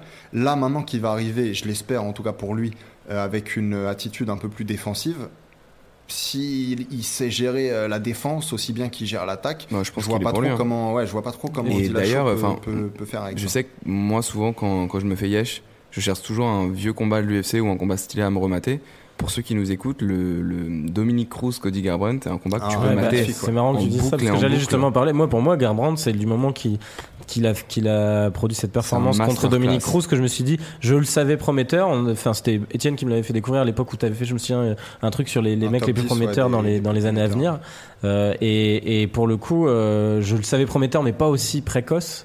Et à ce combat-là, je m'étais dit, c'est incroyable la maturité qu'il arrive à avoir. Puis la gestion Euh, des émotions aussi. Ouais, ouais, exactement. Ouais, mais maintenant, si vous comparez justement ce combat-là à celui contre Dillashaw, on voit qu'il n'était pas tout à fait dans son assiette. Ouais, il y avait vrai. quelque chose vrai, qui, c'est vrai. il y avait quelque chose Mais ça commençait, pas. tu sais, au deuxième round quand il commençait Ouais, à non, les mais- esquives un peu. Donc, non, non, euh, mais parce que sans doute que même le mec à 60-70%, il était encore Ouais, à ce niveau-là, tu vois. Mais je, je suis pas sûr que, par contre, même à 100%, qu'il puisse faire le même masterclass qu'il a fait contre Cruz, contre Ah Dillashaw. non, non, Ah non, non, pas non, non ça, sûr. parce, que, sera parce, compliqué. que, parce que Cruz, il est beaucoup plus lent, Mm. euh, il est un- plutôt en fin de carrière lui aussi, euh, donc, euh, donc voilà, c'est, ça ça sera pas pareil que Ouais, et c'était euh, impressionnant de voir comment les mouvements de Cruz avaient gêné Dillashaw et au contraire avaient vraiment pas du tout gêné Garbrandt. Mm. C'était très mais- tranquille. Mais là, encore une fois, tu sais, tu sais ce qu'on dit en anglais, on dit speed kills. Et la, la vitesse, hein, donc la, la vitesse tue, hein, pour ceux qui parlent pas du tout anglais. Et, et Milan. euh, Bah, du coup, t'as pas besoin de préciser, normalement, si c'est naturel. non, mais justement, je parlais pour les auditeurs. Mais Mec, j'ai euh, encore progressé là, à auberge de jeunesse euh, en Andalousie. Il y avait que des anglophones, mais à chaque fois qu'il revient de vacances, je me dis putain, je suis une bête en anglais. En plus, c'est quoi ce mensonge en En plus- Espagne, personne parle Ah, de anglais. Eh ben justement, c'est ce que je vais te dire. Moi, mes potes, Bah, ils, il parlaient couramment, comme Milan, quoi. ils parlaient couramment espagnol euh, avant qu'on y aille. Et je m'étais dit, putain, moi, je vais devoir leur faire. Ils vont me servir de traducteur tout le long. Résultat, on a fait que, de- que des auberges de jeunesse. La première, il y avait des, que des Français. La deuxième, que des anglophones. Et du coup, au final, c'est moi qui me régalais plus que. Tu as été le Mais- traducteur mais- du mais- groupe. Ouais, ouais, ouais. Pour, pour finir, donc ce que je disais sur la vitesse qui tue, euh, le- la différence. Speed kills, du coup. Ouais, speed kills, mais, mais- Non, mais je le note dans mon petit carnet. Mais, la, la- la vit- la différence de vitesse entre Cruz et euh, Dillashaw, elle est beaucoup moins importante que la différence entre un Cruz Garbrandt ou un Garbrandt Dillashaw. Ouais. Donc c'est pour ça qu'il y avait moins euh, que Dillashaw avait plus de mal avec Cruz euh, que euh, que Garbrandt a eu. Et surtout avec- que avec le- Cruz, le il a sorti euh, Dillashaw de son combat un petit peu. Parce que Dillashaw, au final, il aime bien avoir les, euh, les choses en main et euh, avec son footwork et même. Je crois que c'est au quatrième ou cinquième où Footwork, tu ça vois dire que. quoi, du coup? Footwork, de c'est- foot, c'est le pied, work, c'est le travail. Après, tu fais des petits mix comme ça. Un travail, donne un petit travail de jambes, du coup, ok. Et, euh, et du coup, ouais, non, dans les quatrième et cinquième rounds, je me souviens que Dillashaw, il avait été vraiment, euh, il avait essayé d'avoir le finish parce qu'il sentait que le combat commençait à lui échapper. Et genre, si Garbrandt, il arrive à genre, même sans forcément mettre de KO, à dominer les premiers rounds, s'il sort Dillashaw de son combat, c'est KO assuré au 3-4 ou une connerie comme ça. Ouais. Ok, bon, messieurs, on va devoir finir là-dessus. Donc, vous êtes Parce tous les deux faut jouer au pour- baby-foot. Pour- Ouais, exactement. Là, on a trop de temps de baby-foot euh, épuisé là. Ah, Euh, euh, du coup, ouais, euh, on est parti sur un prono commun, euh, Garbrandt pour tous les trois. Mm. Euh, on verra la semaine prochaine. dites- dites-nous peut-être les auditeurs si vous voulez que qu'on finisse comme la semaine dernière par une petite musique à la fin de chaque podcast. Ouais, mais du coup, on fait comment? Ils nous les envoient et on les met à une non, semaine on de choisit, décalage. on choisit. Ah non, oui, on verra. Ouais, mais Bart n'hésitez pas à nous laisser votre avis. Bart me disait qu'on avait des, des- des- des cadres photos pour un peu décorer le studio pour nos podcasts et donc aussi aux auditeurs. Si vous avez des les idées, photos ouais. que vous voulez absolument voir derrière. On les choisira peut-être pas, hein, mais Oui, au moins non, non, vous nous non. le dites. euh. Ce sera sûrement Milan, Milan qui choisira, mais quand même on vous donne une Non, impression non, mais de ouais, on va, on va, participation. on va vous faire une petite déco sympa pour ces prochaines vidéos du coup à venir avec des petites pastilles qu'on sortira sur le site. Mm. Continuez à nous donner euh, votre avis et à mettre des étoiles euh, plein les, plein les internets. Ouais, mettez 5 étoiles, hein, parce qu'il y a quelqu'un qui a mis euh, peu d'étoiles. Oh, bah attends, Oh. et- et c'est la liberté de penser, monsieur, si cher à, à notre ami Florent Pagny. La liberté Euh, de penser, oui, mais, mais oh là là là là là. Elle Euh, failli passer bien. mais- pourquoi je cite des légendes, tu sais? Ouais. Euh, du coup, euh, on revient la semaine prochaine pour le débrief de l'UFC 227. Ça sera plutôt le mardi. Euh, et l'ami Robin ne sera pas là. Hum, pour cause de vacances. Ouais, pour Post- cause de vacances. euh, donc ça sera sûrement un, un magnifique tête-à-tête euh, dans le plus pur style Joe Rogan. Peut-être qu'on fera semblant de Bah, fumer. on, on- ou on on- va com- on va- on va comment dire, on va terminer par là où on a commencé finalement. Exactement. Donc Sinon, je, voilà. vous ferai un petit, je vous ferai un petit FaceTime pendant Avec pendant- Étienne, à la limite, ouais, on verra. Donc voilà, continuez à nous donner votre avis, messieurs, à, vous donner des- à nous donner des notes. Et euh, on se retrouve très bientôt. Et comme on vous l'a dit tout le long de l'émission, en vidéo, euh, très prochainement aussi. À bientôt, salut. Salut. Hey, I'm not surprised, motherfuckers.